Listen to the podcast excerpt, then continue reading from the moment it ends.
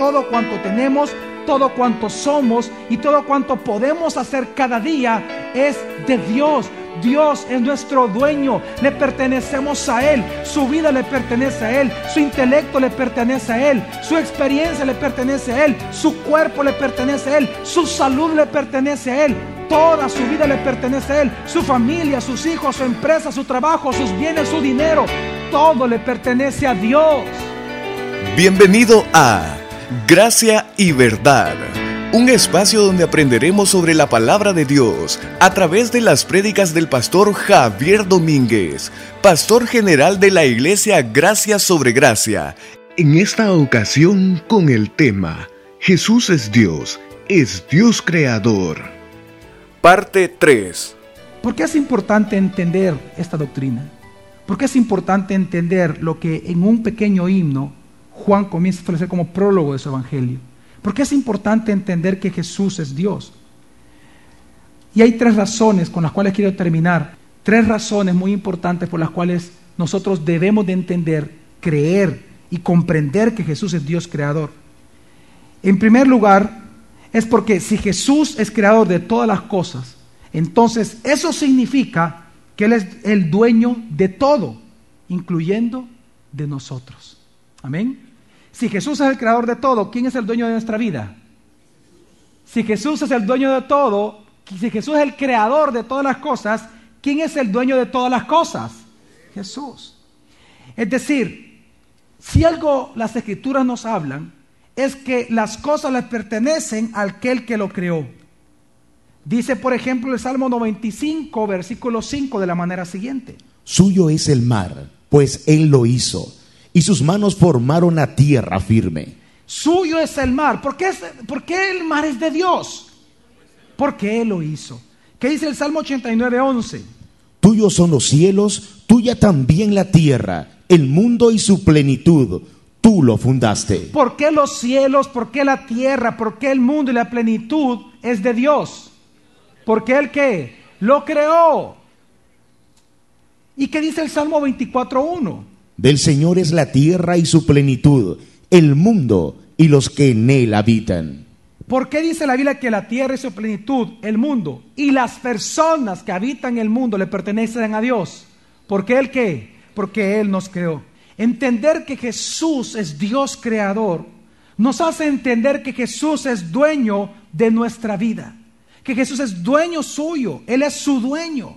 Mire, nosotros podemos pensar aquí en el mundo que nosotros somos dueños de algo. Bueno, si nos comparamos entre nosotros, claro que aquí todos somos dueños de algo. O sea, es decir, si nos comparamos entre hombres, claro que van a surgir cosas que vamos a pensar y a decir que somos dueños. Pero si nosotros volteamos a ver a Dios, a quien creó todas las cosas, ¿quién es el dueño de nuestra vida? ¿Quién es el dueño de nuestros hijos? ¿Quién es el dueño incluso de nuestra ropa? Jesús. Porque Él es la palabra encarnada, la palabra creadora. Él es Dios verdadero, Dios encarnado, Él es Dios creador. Es decir, nuestra vida le pertenece a Él. Por lo tanto, venir a decir que nosotros, por ejemplo, en venir a pensar que es un error, perdón, en venir a pensar nosotros, o el venir a decir nosotros, que el 10%, por ejemplo, de nuestros ingresos le pertenece a Dios y lo demás a nosotros, casi, casi sería una blasfemia. Porque ¿cuánto le pertenece a Dios de todo lo que tenemos? Todo.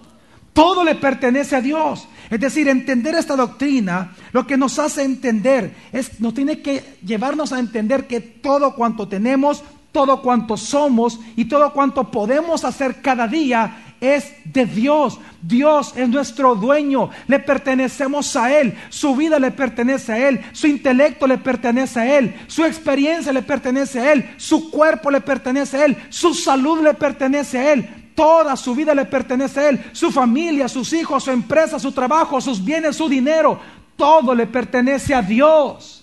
Amén. Todo le pertenece a Dios. ¿Por qué? ¿Por qué le pertenece a Jesús, pastor? Porque Él es Dios creador porque Él creó todas las cosas, porque es la palabra creadora que encarnó, Él es Dios. Por eso es que cada día sería bueno que usted se preguntara, ¿acaso con mis bienes estoy yo honrando el propósito de Dios? Pregúntese, ¿la forma en que usted gastó su dinero esta semana cumplió el propósito de Dios que todo fuera para Él? la forma en que usted ocupó su cuerpo esta semana, la forma en que usted ocupó su lengua. Porque esa lengua le pertenece a Dios. La forma en que usted ocupó su intelecto, su profesión. ¿Acaso manifiesta que Jesús es Dios creador y Él es dueño de su vida? La forma en que usted ocupa su vida, sus bienes, su cuerpo.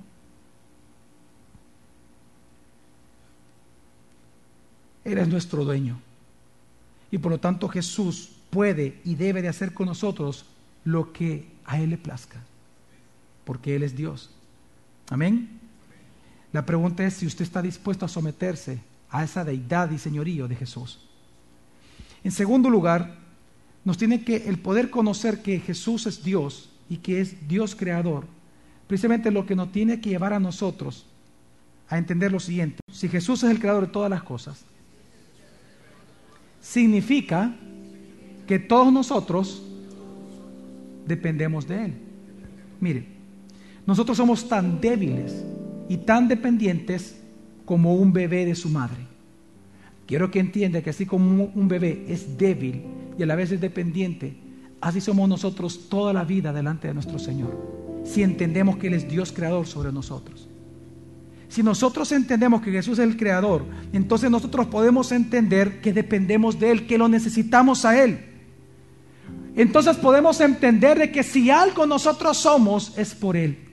Si algo nosotros tenemos es por quién? Por Él. Si algo nosotros podemos lograr es por quién? Por Él. Si vivimos es por quién?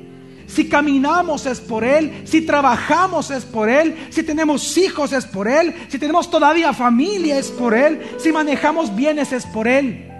Si nosotros entendemos que Jesús es Dios creador, vamos a entender que si algo bueno hacemos en la vida es por Él. Porque no hay quien haga lo bueno, dice la palabra. Pero si hacemos algo bueno es porque Jesús es Dios creador, Él es nuestro dueño. Es entender esto, es lo que nos hace que nosotros podamos exclamar, como dice el salmista en el Salmo 119, versículo 91-92, dice así el salmista. Todo subsiste hasta hoy por tu mandato, porque todas las cosas te sirven.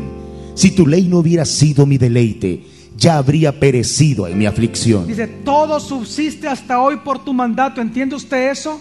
¿Sabe usted que su vida hasta el día de ahora subsiste por Jesús? Su matrimonio todavía subsiste a causa de Jesús. ¿Acaso usted se da cuenta que todo lo que usted tiene y si aún usted tiene vida es porque Jesús así lo quiere? Él es la palabra creadora. Él es Dios creador. Él es Dios, Jesús es Dios. Él nos creó, Él es nuestro dueño. Por eso es que sigue diciendo el salmista, si tu palabra no hubiera sido mi deleite, ya habría perecido en mi aflicción. ¿Qué estoy tratando de decir con esto? Mire, Jesús es el verbo, Jesús es la palabra, Jesús es el logos, amén. Él es la palabra de Dios encarnada, amén. Él fue el que creó las cosas, Él fue el que dijo, y hágase la luz, ¿y qué pasó con la luz?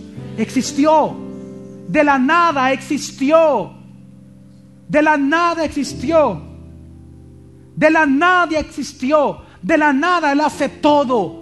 Si usted entiende que Él es la palabra, su salud va a depender de Él. Si Él quiere sanarla o sanarlo, lo va a hacer. Si Él no quiere, no lo va a hacer, porque Él es la palabra. Si usted entiende eso, entonces usted va a depender su matrimonio de Él. Entienda, su matrimonio subsiste a causa de Jesús. Por más que usted intente emular los frutos del Espíritu en su matrimonio, por más que usted intente que en su vida haya un carácter que sostenga el matrimonio, entiende su matrimonio sostenido por aquel que creó todas las cosas, incluyendo su matrimonio, y ese es Cristo Jesús. Él sostiene su vida, Él sostiene su cuerpo, Él sostiene cada segundo de su vida. Es Jesús por cuanto Él es Dios, Él es Dios creador.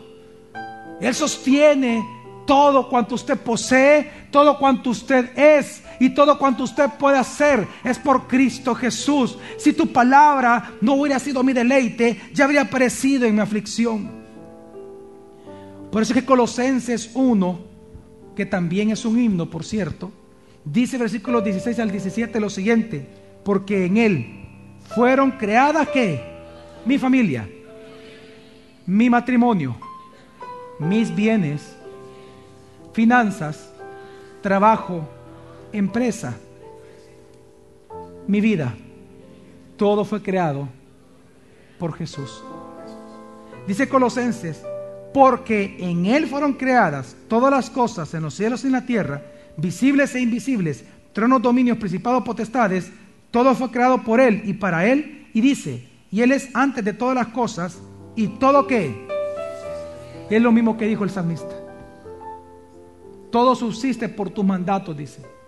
Y aquí dice la palabra que todo subsiste por Jesús. ¿Por qué? Porque Él es la palabra. La palabra encarnada. Él, mire, ¿sabe dónde su vida va a encontrar un orden? ¿Sabe dónde su matrimonio va a encontrar un orden en Jesús?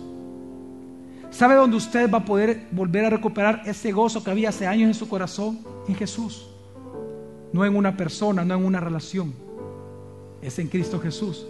Porque todas las cosas por Él fueron hechas. Por lo tanto, todo subsiste solamente en Él. Él encuentra su propósito. Todo encuentra en Él su orden. Todo en Él viene a ser perfecto. Y esto me lleva al tercer punto. ¿Por qué, pastor? Porque si Jesús es el creador de todas las cosas, significa que todas las cosas fueron creadas para la gloria de Dios. Mire, como dicen los catecismos de la Reforma, el de Heidelberg, Westminster, otros más, ¿para qué fueron creadas todas las cosas? ¿Para qué Dios creó todas las cosas? Para su gloria. Efesios 1 nos dice que fuimos creados para alabanza de su gloria, para alabar la gloria de nuestro Dios.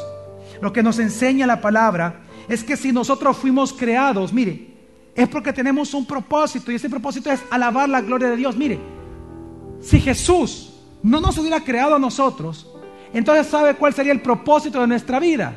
Nuestros deseos, nuestros caprichos, nuestros anhelos y nuestros sueños.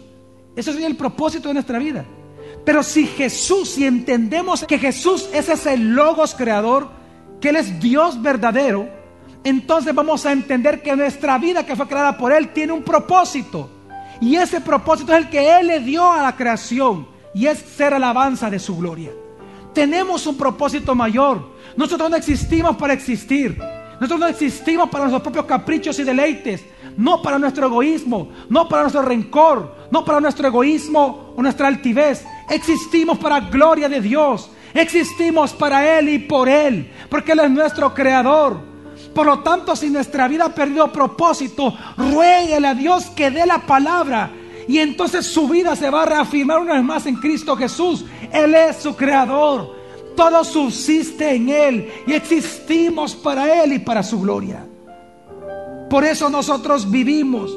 Su cuerpo, su mente, su vida, sus hijos, su familia, su sexualidad, su matrimonio, su empresa, su dinero todo su tiempo, sus canas, su experiencia, aún su muerte. Todo fue creado para glorificar el nombre de nuestro Dios. Todo fue creado para darle gloria a nuestro Dios. Por lo tanto, la pregunta debe de ser, ¿acaso usted de verdad conciencia está ocupando su vida para darle gloria a su Creador? Jesús es Dios. Juan lo dice claramente. En el principio existía la palabra y la palabra estaba con Dios y la palabra era Dios. Ella estaba en el principio con Dios. Todas las cosas fueron hechas por medio de la palabra y sin la palabra nada de lo que ha sido hecho fue hecho. Jesús siempre ha existido. Jesús siempre ha sido Dios. Él no ha sido creado. Él ha sido Dios todo el tiempo y Él creó todas las cosas. Por lo tanto, Él merece toda nuestra adoración, Él merece nuestra sumisión, Él merece nuestra posesión y Él merece nuestra alabanza de su gloria eternamente. Porque por Él y para Él fueron hechas todas las cosas. A Él sea la gloria por los siglos de los siglos. Amén. La próxima semana continuaremos aprendiendo más sobre la palabra de Dios. Gracia y Verdad, con el pastor Javier Domínguez, es una producción de la iglesia Gracia sobre Gracia. Puedes encontrar más recursos como este en nuestra página web, graciasobregracia.org.